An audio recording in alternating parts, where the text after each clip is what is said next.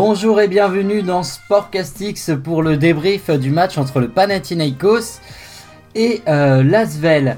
Alors avant de faire le débrief euh, de ce match, euh, j'avais envie de parler un petit peu d'autre chose.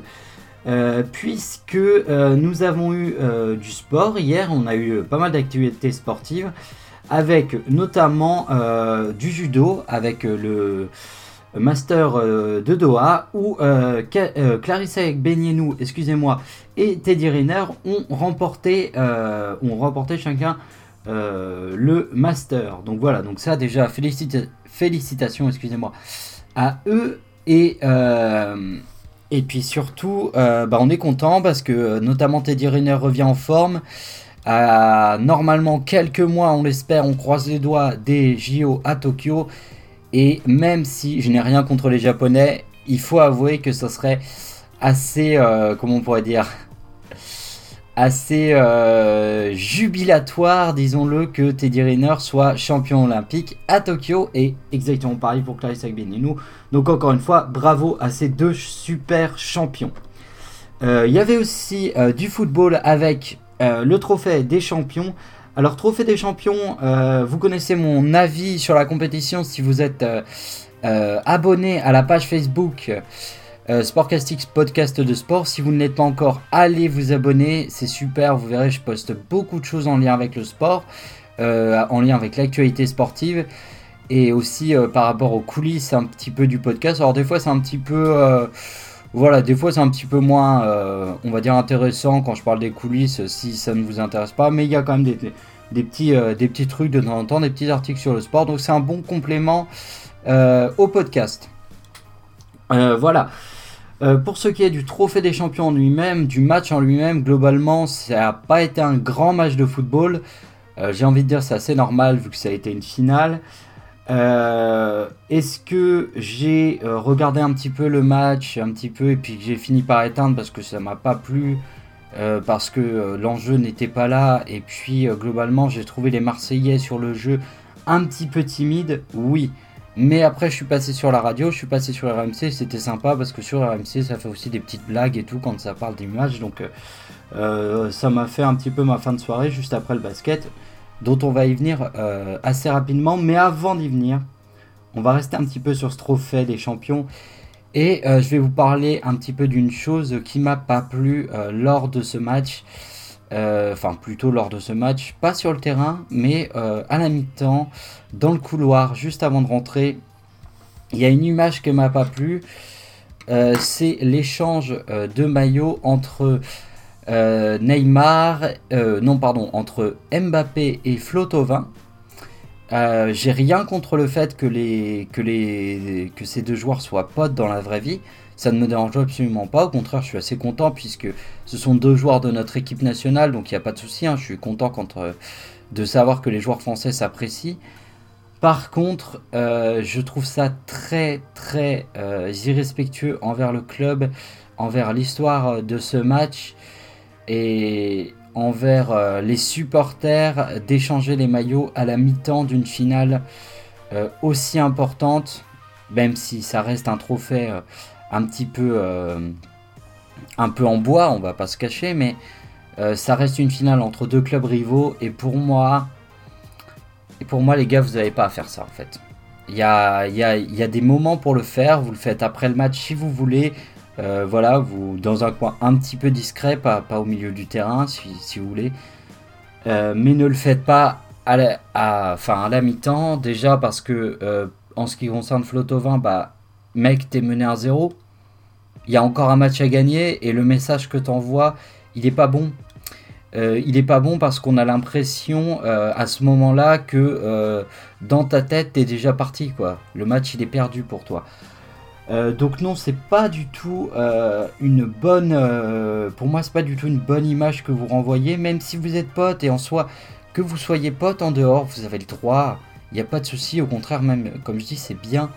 Mais là, c'est pas approprié. C'est un peu comme si tu allais dans un endroit un peu guindé et bah quand arrives dans un endroit un peu guindé, t'arrives pas en claquette de chaussettes quoi. Au bout d'un moment, il y a des codes dans la vie, il y a des règles. Et oui, des fois c'est bien de les bousculer, des fois c'est bien de s'en affranchir. Mais bah, des fois les codes ils sont là aussi pour quelque chose. Et même si, euh, même ça vous plaît pas cette rivalité, eh ben c'est bien de l'entretenir pour le spectacle et pour les spectateurs. Euh, voilà ce que j'avais envie de dire euh, sur ce match qui a été globalement assez décevant, notamment parce que le Paris Saint-Germain ne nous a pas fait ne nous a pas, n'a pas été impérial, ne nous a pas fait une grande prestation, et parce que l'OM a été un petit peu timide. donc voilà, donc c'était une finale un petit peu décevante malgré tout.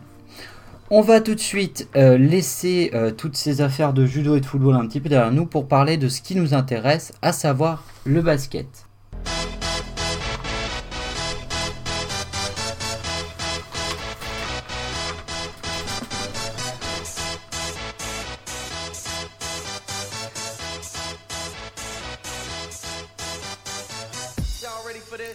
Ok, alors du coup on est parti pour débriefer euh, le match entre euh, le Pana et l'Asvel. Alors, évidemment, c'est le premier match de la semaine euh, grecque euh, des Villeurbanais.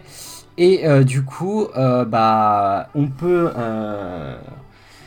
on peut être déçu parce que c'est une défaite de l'Asvel 88 à 71 face à une équipe du Pana qui, évidemment, le Pana en Euroleague c'est un nom, hein, c'est 6 titres notamment d'Euroleague. Euh, c'est une équipe qui, malgré tout, cette année est en difficulté. C'est plus le Pana d'il y a 10 ans. Euh, malgré tout, il y a du talent, il y a de la qualité euh, dans cette équipe, notamment Nemanja Lenovic et Papa Petrov, le pivot. Donc en fait, pour vous expliquer un petit peu la rencontre, pour ceux qui ne l'auraient pas vu, euh, c'est décevant et globalement je suis assez déçu de cette première partie de saison de Lasvel euh, des Villeurbanais. J'en attendais mieux, mieux, mieux, beaucoup mieux. Et là je commence même à passer en mode de je suis un petit peu déçu à euh, franchement je commence à m'inquiéter grave. Et pourtant j'adore cette équipe de Lasvel. Donc déjà pour ce qui est du match en lui-même, le premier carton avait très très bien débuté avec des Villeurbanais qui menaient et puis, euh, au fur et à mesure de ce premier carton, on a vu le Pana qui, a commencé à mettre son jeu en place, à prendre aussi un petit peu la hauteur euh, des Villeurbanais et à repasser devant. Et ensuite, ils n'ont plus jamais lâché. Je crois qu'il y a un moment dans le match où, euh, où l'Asvel est revenu à égalité. Mais globalement, ça a été, ça a été globalement assez difficile ce match. et puis, globalement, qu'est-ce qu'on pourrait dire? Bah, euh, sur le plan du jeu, euh, non attendez, je reprends un petit peu mon fil de pensée, excusez-moi, je me suis perdu. Voilà. Ce que je voulais dire, c'est qu'à partir du quatrième quart-temps, on a vu Lasvel complètement lâché. Même milieu de troisième quart-temps, a complètement lâché. Et c'est dommage parce qu'à la mi-temps, euh, je crois qu'il y avait 43 à 40 en faveur du Panathinaikos, donc 3 points, c'est vraiment rien. Et vous voyez qu'au score final, il y a vraiment un écart significatif. Euh, et bien justement c'est dû à ça, c'est dû à, la deuxième mi-temps de Lasvel où Lasvel a progressivement euh, chuté, a progressivement plongé. Et ce qui m'inquiète en fait euh, c'est l'attitude, l'attitude des joueurs de Lasvel qui ne m'a vraiment pas plu. En général dans le podcast j'ai un petit peu de plus en plus du mal Enfin, je suis quelqu'un qui aime pas critiquer pour critiquer. C'est-à-dire que je vais pas m'amuser euh, dans le podcast à descendre des mecs, à descendre des joueurs, à descendre des équipes pour le plaisir. Bon, je m'amuse des fois. Là, j'ai fait euh, récemment le truc euh, des top loose de Ligue 1 et tout ça.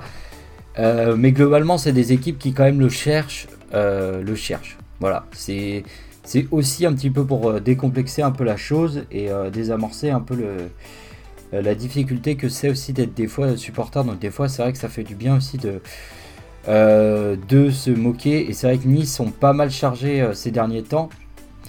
mais croyez-moi, j'ai vu énormément de de, matchs de Nice cette début de saison. Et s'ils ont autant chargé, c'est qu'il y a une raison. Sinon, je vais pas m'amuser à tirer sur, sur des mecs sans aucune raison. Et par rapport à Lasvel, Là, ce qui me plaît pas, c'est de voir les attitudes, c'est de voir une équipe qui est complètement en train de lâcher. Alors, moi, ça me fait poser des questions. Premièrement, euh, la question du coach. Parce qu'à un moment, va falloir, euh, va falloir l'admettre. Euh, Va falloir, pardon. Excusez-moi. Parce que là j'ai dit n'importe quoi, ce n'est même pas du français. Va falloir l'amener cette question du coach. TJ Parker, en termes de compétences euh, pures et dures, j'ai aucun doute sur le fait qu'il soit capable de mettre en place des systèmes de jeu. Moi, là où je pose un doute, et ça ne veut pas dire qu'il sera jamais capable de le faire, c'est sur la capacité, à un moment donné, de prendre tes mecs dans les vestiaires et de leur faire prendre conscience que là, il faut qu'ils se bougent. Méfie ça. Il n'y a pas besoin de crier sur tes joueurs, il n'y a pas besoin de les insulter pour que ce soit fait. C'est la technique de beaucoup d'entraîneurs, mais je ne pense pas que ce soit une nécessité. Et je pense malgré tout que, euh, que TJ Parker, c'est pas son style. C'est pas son style de gueuler sur ses joueurs, c'est pas son style de, la jouer comme. Euh, euh, comme Zvedan Mitrovic, je crois qu'il s'appelait l'ancien coach, qui était justement doué euh, d'autorité naturelle, voilà, qui était très bourru et tout ça, bon, euh, qui avait presque tendance à faire peur des fois. Euh, mais je pense pas que ce soit le style du tout de TJ Parker de faire ça. Eh bien, c'est pas grave que ce soit pas son style, mais malgré tout, il faut être capable de le faire parce que là, ce que j'ai vu, moi, ce que je constate, c'est qu'à la mi-temps, il n'y a que 3 points d'écart et que malgré tout, même si la première mi-temps de Lasvel n'était pas parfaite, euh, j'ai senti quand même des joueurs relativement concernés. Mais en deuxième période, c'est pas normal qu'ils lâchent le match comme ça, ce n'est pas normal. Là pour moi, il y a un problème au niveau du coaching de TJ Parker. Mais j'aimerais quand même mettre quelque chose à son crédit, au crédit du club et de Lasvel. C'est pas facile. Euh, le basket en France actuellement, il y a des, notamment au niveau du championnat de France, euh, il y a très peu de matchs qui se sont joués depuis le début de la saison. Je crois que l'Asvel, je sais pas combien, à combien de matchs euh, sont l'Asvel, peut-être à 9. 9 matchs de championnat depuis le mois de septembre, enfin fin août, début septembre. C'est peu. C'est très très peu. normalement, c'est un match de championnat de France par semaine. Et là, avec avec 9 matchs, ça fait que 9 semaines de jouer, c'est trop peu. Donc il leur manque des matchs, il leur manque du coup du rythme, des automatismes et ça se ressent. Et je pense que les joueurs sont fatigués et qu'ils en ont marre. Pas fatigués euh, physiquement, je pense que physiquement ça va. Mais je pense que mentalement ça commence un petit peu à tirer sur la corde et qu'ils ont un petit peu du mal du coup à se, à se mettre en mode guerrier, en mode on est là. Parce que objectivement, l'effectif de l'Asvel, cette saison est bien meilleur et bien plus puissant que celui de la, saison euh, précédente. Hein. Euh, si vous prenez euh, même au niveau du pivot, où ils avaient Adrian Payne, qui est un excellent pivot, qui joue maintenant. je sais même plus où est-ce qu'il joue, je crois qu'il joue en Espagne. Ah non, c'est. je confonds avec Edwin Jackson. mais même au niveau de l'effectif, l'effectif de Lasvel, pour moi, il est plus complet. Euh, c'est mieux. Et comme je disais, Adrian Payne, bah, t'échanges avec un Mustapha Fall. Et honnêtement, sur ce que fait Mustapha Fall, euh, moi je vois pas, il euh, n'y a pas de quoi se plaindre. En plus, je pense que Mustapha Fall est plus facilement gérable humainement qu'Adrian Payne. Mais euh, malgré tout ça, bah, c'est pas bon. Et encore, et encore une fois, hier, il y a des joueurs qui sont passés complètement à travers et qui passent de plus en plus à travers au fur et à mesure des rencontres. Moi, il y a un joueur que j'adore à la Zelle qui est euh, Gershon Yabusele et euh, dont je vous ai déjà parlé. Et c'est un joueur que j'aime beaucoup parce qu'il est capable d'un tel impact physique dans une rencontre. Mais là, depuis quelques matchs, c'est l'ombre de lui-même. Euh, pareil, euh, la transmission, euh, enfin, ce, que doit apporter Norris Cole, il ne l'apporte pas. Il ne l'apporte pas. En termes de passes décisives, c'est trop peu. Alors oui, il marque des points, mais c'est encore trop peu. Donc il y a un problème de, il y a un problème de lien au niveau de tout ça. Euh, Ice, Hayes, qui avait été capable de, sortir des gros matchs aussi, bah, depuis quelques matchs on ne le voit plus trop. Euh, Ismaël Bako fait des parties correctes, mais voilà, il est un peu noyé dans cette mauvaise ambiance. C'est pareil, c'est pas, on en attend plus globalement de, ces joueurs là. Euh, ouais, vraiment, on en attend plus. Après, il y a des joueurs qui n'ont pas grand-chose à se reprocher. je pense à Charles Cahudi qui est, qui est toujours là, mais c'est pas un... Pour moi, Charles Cahudi, c'est un joueur très important dans ce qu'il apporte.